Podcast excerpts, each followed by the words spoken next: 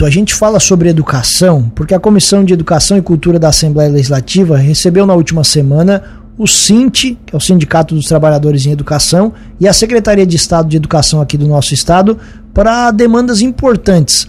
A presidente da Comissão de Educação e Cultura da ALESC, deputada Luciane Carminati, está na linha para conversar sobre isso com a gente. Deputada, bom dia, obrigado por atender a Cruz de Malta FM, tudo bem? Bom dia, bom dia a vocês, bom dia a todos os ouvintes. Uma alegria muito grande conversar com vocês e trazendo essas informações da educação de Santa Catarina. Pois bem, deputada, o que, que vocês trataram? Quais foram os temas, as pautas mais importantes dessa reunião? Então, é, nós tratamos de vários assuntos, entre eles, com relação ao SINT, que é o Sindicato dos Trabalhadores em Educação, nós tivemos nos últimos meses para ser mais exata, no último ano, um grupo de trabalho que fez uma análise toda é, das mudanças necessárias no plano de carreira do magistério, que envolve é, os professores concursados, os efetivos. Nós temos desde a questão é, da carga horária, das atribuições do cargo, é, da diferença entre um cargo e outro, das funções fora de sala, de dedicação exclusiva, enfim, uma série de problemas que nós identificamos que fazem com que uns profissionais concursados tenham mais direitos que outros.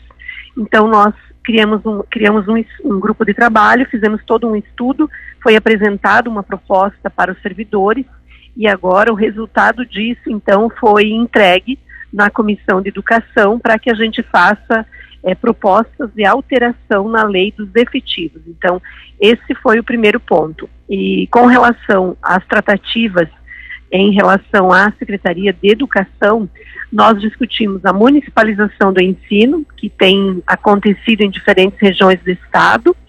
É, nós tratamos do fechamento de escolas no meio rural, que é uma preocupação muito grande e também é, da transferência de alunos do ensino médio noturno e diurno para outras escolas. Então, esses foram os pontos, eu diria, mais polêmicos é, na discussão com a Secretaria de Educação.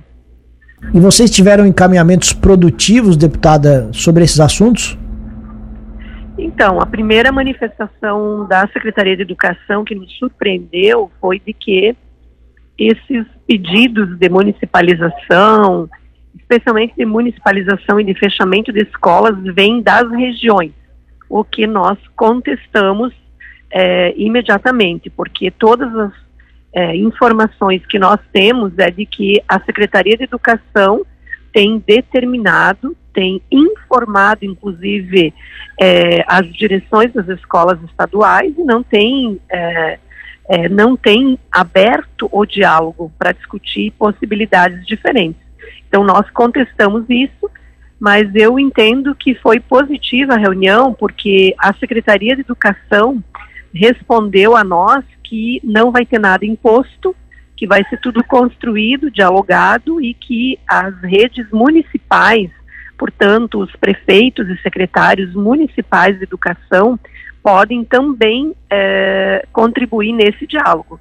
Então, eu pedi que fosse ouvido os pais, os estudantes, os professores, a comunidade, que é quem dá sentido para a escola.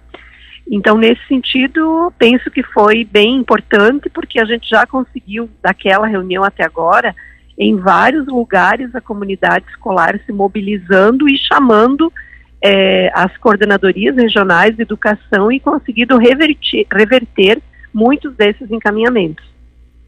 Perfeito. Como a senhora disse, né, há uma um diz que me disse, na, na verdade, uma versão da secretaria, outra que vocês entendem que é da comunidade. Pelo menos ficou dito alguma data ou alguma posição para que realmente não haja esses fechamentos abruptos por parte apenas com uma determinação. Isso vai de fato acontecer, como a senhora acabou mencionando, vai ficar para uma próxima reunião. O que, que vocês estão acompanhando nesses encaminhamentos?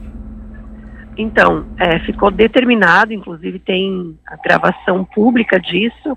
Nós estamos encaminhando para todos os lugares onde tem esse problema, ficou encaminhado que não haverá decisão unilateral, portanto, só do governo do estado em nenhum lugar. Então, essa é a decisão. Se houver, eu solicitei que eu fosse, como presidente da Comissão de Educação, comunicada. Então, uh, esse foi o combinado, o acordo feito. E a gente espera que ele, de fato, seja cumprido, né? Quais as regiões, deputada, você acompanhou essas maiores demandas, seja por parte do que o governo do estado está falando, ou que vocês acompanham essa situação de é, municipalização das escolas e fechamento também de algumas unidades do ensino médio noturno? Nós temos a região de Lages, com cinco escolas que eram para ser municipalizadas ou transferência do ensino médio. É, todas foram revertidas. A região de São Joaquim tem uma situação que, inclusive, hoje tem uma, uma não, é, hoje não, é, perdão, quarta-feira tem uma audiência com a comunidade. Nós temos é, o município de Siderópolis, me chegou a demanda de uma escola estadual.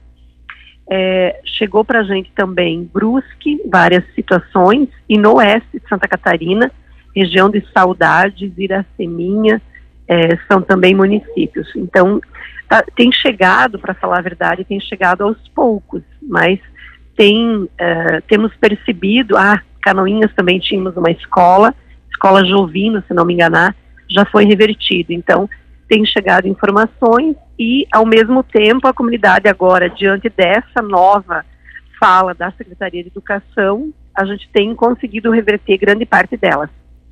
E esse fechamento, deputada, tanto das escolas do, do, do, interior do campo, do interior, quanto o ensino médio noturno, é por conta de quê? Demanda, custos, qual é a justificativa? Então, são as mais esdrúxulas possíveis. Eu ouvi, inclusive, que tem que fechar a escola e tem que transferir aluno porque o Estado quer melhorar a remuneração dos professores. Quando a gente faz a conta de como que isso impacta, é 0,1%. Então, eu digo que é uma explicação esdrúxula, não tem sentido, né? É, mas a gente sabe que em alguns lugares, e eu dei o exemplo inclusive para a secretária de educação, a gente não é, nós não somos insensatos. Quando você tem uma escola a duas quadras de outra e tem poucos alunos, a sensatez manda dizer que a gente precisa juntar. Não tem sentido ficar cinco alunos numa turma e cinco noutra. Mas a questão não é essa. As escolas que foram anunciadas do campo que seriam fechadas são escolas de distritos de comunidades. Então, escolas no meio rural que você tem alunos com 15, 20 alunos, para uma escola do meio rural não é uma escola pequena, é uma escola grande. E quando você fecha a escola e você coloca uma criança para andar dentro de um transporte escolar 55 quilômetros todo dia, eu acho que isso é falta de respeito. Mas o que foi importante também é que nós identificamos que tem uma lei federal, né? Tem uma lei federal que trata do Pronacampo, a educação do campo, que diz que nenhuma escola do meio rural pode ser fechada sem que a comunidade toda, né, a comunidade escolar, os três segmentos, pais, estudantes e professores, possam participar de audiências e discutir isso. Então, isso até então, nas escolas do campo que foi anunciado, não tinha sido garantido. Agora, a gente determinou que nenhuma escola do campo aconteça o fechamento sem essa, uh, esse mecanismo de escuta. Então, muda bastante, né, na medida em que é, o próprio governo do estado tem que é, respeitar uma legislação federal. Pelo que a senhora acabou de relatar para a gente, então a discussão, a reunião foi bem produtiva. Na minha avaliação foi bem produtiva, mas é claro que assim, isso é, não significa que as pessoas ficando de braços cruzados vai resolver. O que eu tenho dito para as comunidades escolares é que tem que reagir, tem que mobilizar a comunidade, tem que chamar o poder público para colocar os seus argumentos, as suas justificativas e se for convincente, aí é uma coisa. Agora, se não for, o poder, poder Executivo Estadual tem que respeitar a decisão da comunidade escolar. Muito bem, deputada estadual Luciane Carminati, obrigado pela gentileza da entrevista. Espaço aberto aqui na Cruz de Malta FM. Um abraço e boa semana. Um abraço a vocês, a todos os ouvintes da Cruz de Malta FM. Tudo de bom, boa semana.